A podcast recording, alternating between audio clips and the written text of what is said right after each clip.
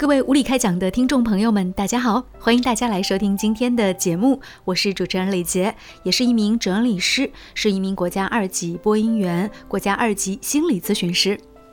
今天要和大家分享到的是我在今天下午的课程当中跟大家分享到的整理术的有关内容，会在这里分享给大家。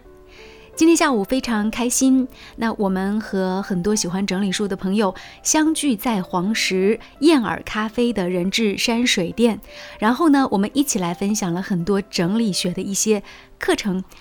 在两个多小时的时间当中，我们和大家一起来梳理了关于整理的一些原则、整理的方法。关键是在家居环境、书房还有办公室整理当中，如何做减法这件事情。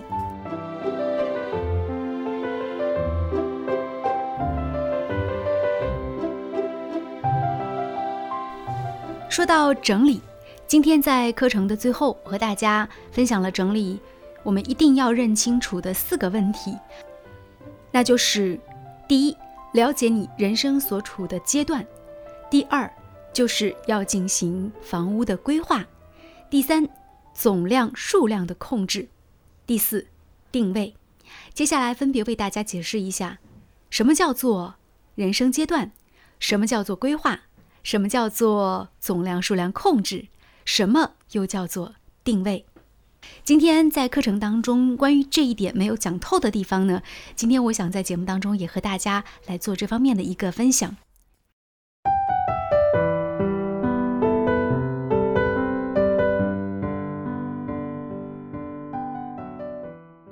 首先呢，我想请大家跟我一起来。就是想一想，在你的身边有没有这样的一个男青年的存在，或者一个女青年的存在？有一个青年，在他没有结婚之前，那么他就已经在家人的帮助下，或者呢是通过自己打拼，购买了一套房。当然，这个房的面积并不大，第一套房嘛，一般来说呢，可能如果在北上广这样的大城市，只有不到五十平。如果说在黄石，他可能是会买了一个大约在。七八十平的一个小房子，然后呢，他把它装修的挺好的，过着自得其乐的单身生活。呃，接下来呢，他就进入恋爱了。我们假定这个故事当中的主人公是一个男性，他就坠入爱河，呃，和一个女生认识了。那接下来就步入到了结婚、谈婚论嫁。两个人结婚之后呢？那如果是在北上广，也许五十平的房子是可以足够你们两个人去进行一些生活的。那如果换在像咱们黄石这样的城市，如果有一个七八十平的房子，两个人刚刚结婚，也应该是够过日子的。但问题来了，有一天你的妻子告诉你说她怀孕了，你们将迎来生命当中的第一个宝宝。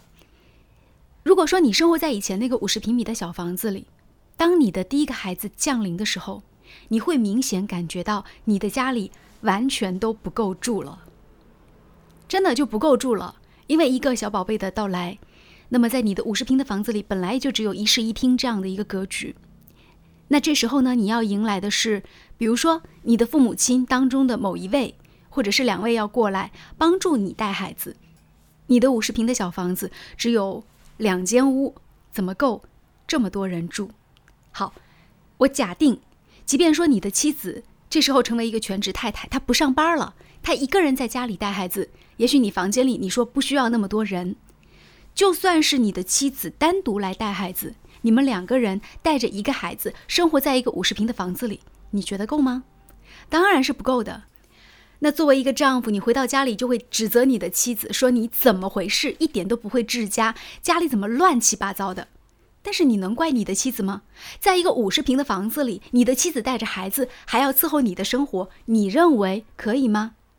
好，接下来孩子长大了，孩子上了幼儿园，然后上了小学。问题来了，孩子上了小学，需要有自己独立的书桌、独立的学习的地方，还需要一张独立的床。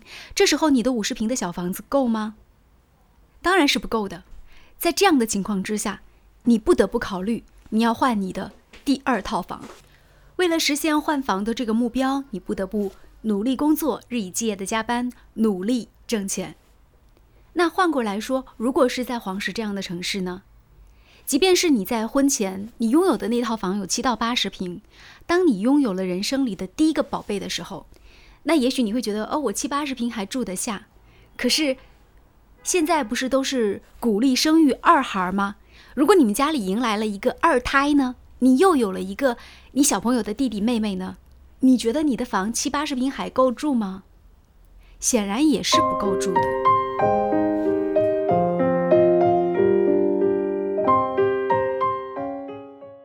好，那有人会跟我说，他说，嗯，那李杰老师，我就不生二孩了，我就一个孩子，然后我就不用换房了吧？是的，如果说你只生一个孩子，你是不用换房子。可是，当你跟你老公两个人就是七八十平米的房子住着，然后结婚到你生孩子，你觉得你们家里的空间需不需要做一次重新的规划呢？举个简单的例子，你之前的书房也许就要规划出来作为一个孩子的房间了，那家里的书房又要规划到什么地方去呢？这当然是需要巧思，需要规划。但是你有没有明显的感觉到一件事情，那就是，当你的人生阶段发生改变的时候，实际上家里的分区它是会有区别的。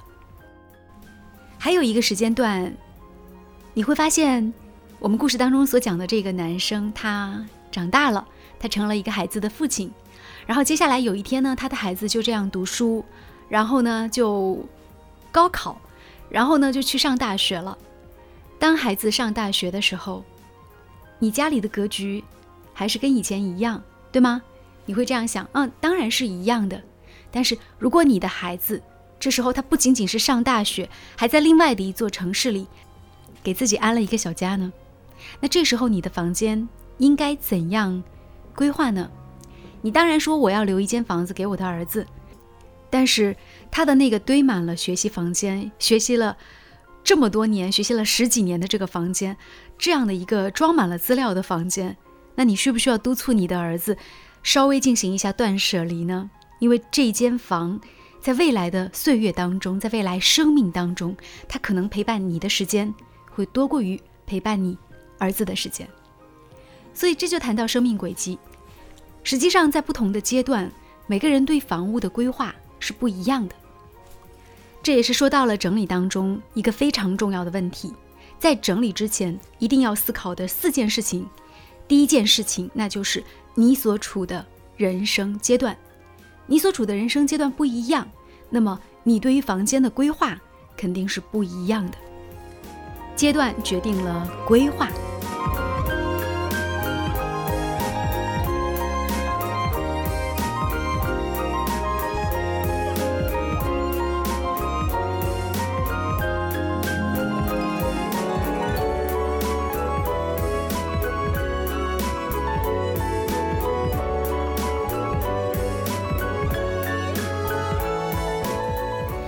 刚才呢，李杰说的是大的这样的阶段，其实还有人生的小阶段。我为什么要这样理解？因为我目前很多时候是在做一些文史资料的编纂和一些文史资料的搜集跟写作工作。说句老实话，这个写作能力也是我之所以胆敢就是放弃主持人的身份，然后就离开广播电视，然后之所以敢离职的一个原因。因为目前其实这一块。就帮别人写一些材料啊，写一些各种各样的文件呢，还算是我收入当中一个算是相当主要的来源。所以我要跟大家讲的是什么呢？就是其实这个阶段它还有另外一层意思，除了我们所说的大的人生阶段，比如你结婚、你生孩子、你的孩子要去读书了，去其他城市里远行了，这样的大的人生阶段，还包括有你退休。对吧？你换工作，这都是大的人生阶段的转换，还有一些小的阶段。我举个例子，比如说我是写材料的，那么我接下来了一个单位里的一个文史资料的写作，那我会花很多时间去搜集跟这个单位有关系的一些资料。音频的、视频的、文字的，然后打印出来，会把我的书桌还有我书桌旁边的这个小柜子填的都是满满当当的。然后里面的资料，呃，可能会有一种内部的逻辑，然后这种逻辑只有我自己可能才会比较清楚的这种逻辑。一般来说，我接到一个单位的材料，然后要完成大约是一万字到两万字的写作，需要的时间长度大约是半个月时间。所以在这半个月时间当中，那我的桌子上面关于这个单位或者是我要写什么人物的那个相关的资料，各种各样的资料就会堆在我的这个文件桌上。那这个过程当中，对于这些文件资料，我在没有完成我的工作之前，我只会做。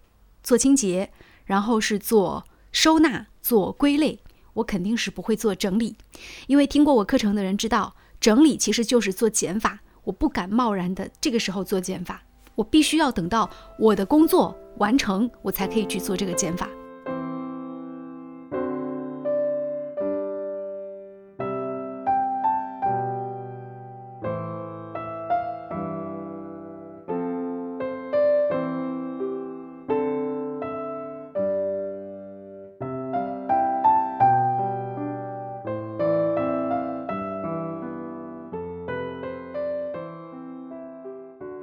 下来和大家说一下规划。既然说我们的人生阶段决定了我们怎么样去规划我们的房间，那我就要说一下规划这件事情了。当你是一个单身汉的时候，你当然可以任性的就将你的客厅规划的，就是比如说像那个我们看的日本电影一样，你很任性啊，你极简主义，你空无一物的客厅都是可以的，对吗？当然是可以的啊。然后你可以放你尽情的放你想放的东西，这都是可以的，因为你自己说了算嘛，自己的房间。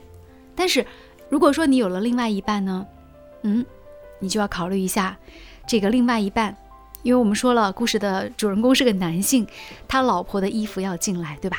还有女生喜欢的东西，比如说很多男的，呃，娶媳妇的时候会给老婆买一个梳妆台，对吗？当然，这个梳妆台，我个人现在是觉得说不一定是家庭的必备品之一，但是你要为你的这个女性的家人要准备一些物件，对不对？这个是要重新规划的。结婚两个人在一起生活，跟你一个人过日子，家庭的格局就会有不一样的规划出来，对吗？当你有了一个孩子之后，那你的家庭，你的客厅当中就要有规划游戏的地方。你的所有的这个边边角角的这种桌子角、凳子角等等，都需要去更好的去用这个软套去保护。为什么？因为你的孩子在特别小的时候特别容易摔跤，对吗？实际上，很重要的一点是在于，当你是一个单身汉的时候，跟你们家是两个人住，你们家是三个人住，你们家是四个人住的时候，对于储物空间的规划要求也是不同的。在日本整理协会，他们会规定，日本的很多房子在建造的时候，它都会要求房屋里的储物的空间是不得少于百分之三十的。这也是为什么我们看到，在我的房间空无一物、蚂蚁的房间当中，尽管说他的客厅里已经好像什么都没有了，但是他还是可以非常从容的从壁橱当中，然后拿出桌子，然后拿出椅子，拿出垫子来，而且。日本的那种储物空间之大，还体现在，呃，如果去日本像温泉酒店呐等等去住过的朋友都会发现，像日本人他们那个居住环境当中，因为之前会比较小，所以他们会住那个榻榻米。你们注意到没有？他那个平时房间，它可能是一个会客的客，就是一个小客厅这样的感觉，可以喝茶。然后到了晚上的时候呢，他们会从壁橱里把这个床垫拿出来，床单拿出来，然后再睡觉。你想想看，它的那个壁橱的面积该有多大？所以日本无论是多小的房子，都会设计比较大的储物空间。这个是很多中国的房屋规划的时候没有想到的一件事情。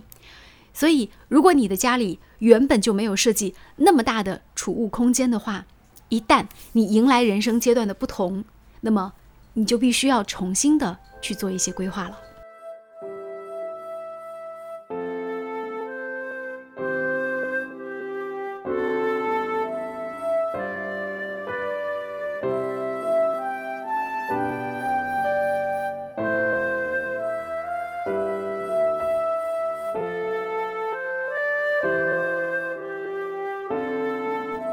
接下来就是第三点你要思考的问题：总量、数量的控制。你已经定位好你的人生阶段，你也规划好了你的房间，那么总量、数量的控制能够保持和维持你的生活状态，让你成为物品的主人，而不是成为物品的一个仆人。所以，以衣橱来举例，如果你想要买一些新的衣服，然后改变一下自己的个人风格的时候，那你在做衣橱变装的时候，你不妨对自己房间当中一些其他的衣服或者是旧的衣服要做一次断舍离，因为如果说你要新的空气进来，那旧的空气是不是也要出去一些才可以？不然你的这个整个衣橱当中就做不到留白，而且不仅是做不到留白，可能还会你直接将衣服就堆到外面去。首先，我们要看看自己衣服的种类，想想周一到周五上班要穿什么样的衣服，是套装呢，还是商务休闲呢？想清楚之后呢，衣柜也就更加明确了。比如说，衣服每个季七套就足以，五套上班穿的半正式装，两套休闲装，一周不重样就可以了。比如说，夏季你可以有七套，春秋有七套，冬季有七套。另外呢，大衣、风衣、羽绒服等等，可以根据喜好来配置。换句话来说，其实如果你有二十一套衣服，一年四季也都够穿了。当然，如果你喜欢两周甚至一个月不重样也没有关系，你可以预备四十二套或者是更多。但是，当然衣柜的烦恼也就随之变大了。另外呢，要考虑一些特殊场合，比如说婚礼。年会、面试也可以备几套预备的衣服，以备不时之需。所以你没有听错，大概是三十套。作为普通的一个上班族，就是一个足够的量了。那说完了衣服，我们下面来说一下鞋子。可能很多人说，那鞋子需要多少双呢？鞋子不像衣服，不需要每天都换，所以对一般的上班族女士来说，有两双以上的鞋换着穿，应该来说就不失礼了。那根据海淘的有一个达人七姐给出的答案是，一共十四双鞋就可以覆盖各种场合了。当然，在鞋子的种类上，注意要规划，比如说高跟鞋多少双，休闲鞋多少双，运动鞋多少双，凉鞋多少双。如果超出了十四双鞋，你就可以考虑一下对自己之前的一些鞋子断舍离，或者呢是考虑不要再购置新的鞋子。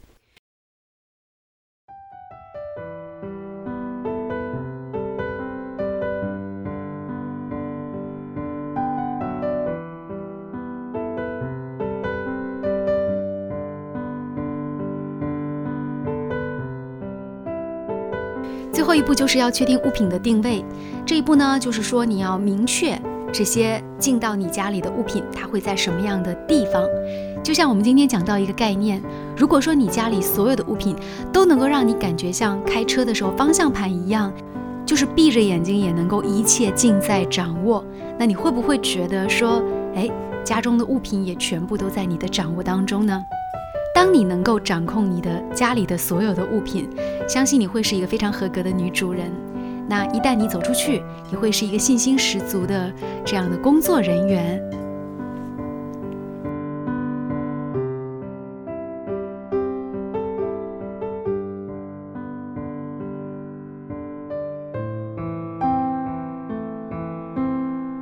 当你能够驾驭得了你身边的所有的物品，相信你对于人际关系的驾驭也会更好。对于自己的职场能力的驾驭也会更好，你的生活自然也会因此变得更加闪亮起来。这就是我们要和大家分享到的整理思考的四件事情，你记住了吗？整理之前，无论要做什么样的整理，都请思考四件事情。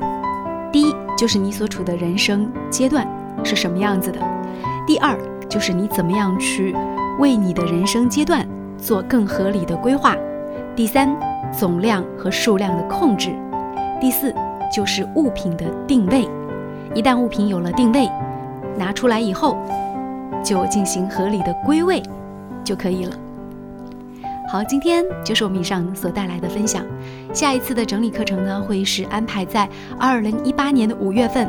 如果喜欢我，就订阅我们的频道，我们的无理开讲频道。当然，下一次我们也期待着。和喜欢整理的你相聚在我们的燕尔咖啡。